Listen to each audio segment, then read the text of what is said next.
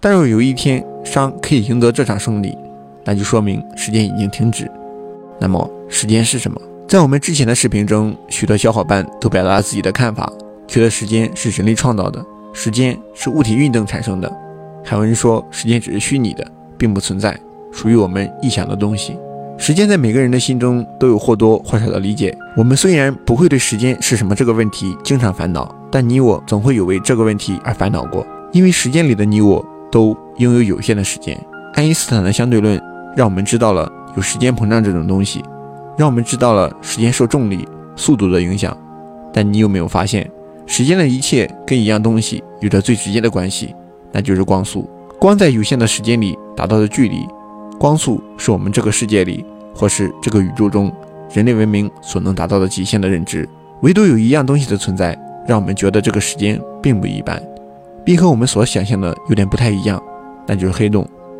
连我们人类最高认知的东西都会被黑洞所吸收。那么这个看不见的天体究竟是何存在？我们不得而知。爱因斯坦为什么伟大？是他撬动了牛顿的定律，是他颠覆了几百年的物理学界，还是他推算出了黑洞的存在？虽然他本人并不相信黑洞真的存在，但黑洞理论在经历了百年之后，终于出现在人们的视野之中。黑洞，一个致密天体。当罗杰·彭罗斯和史蒂芬·霍金一同创立了黑洞引力起点理论，开启了我们人类对于宇宙之谜的新的认识。那么，时间和黑洞有什么关系？你有没有发现，时间的规律通常和天体的运动规律有关？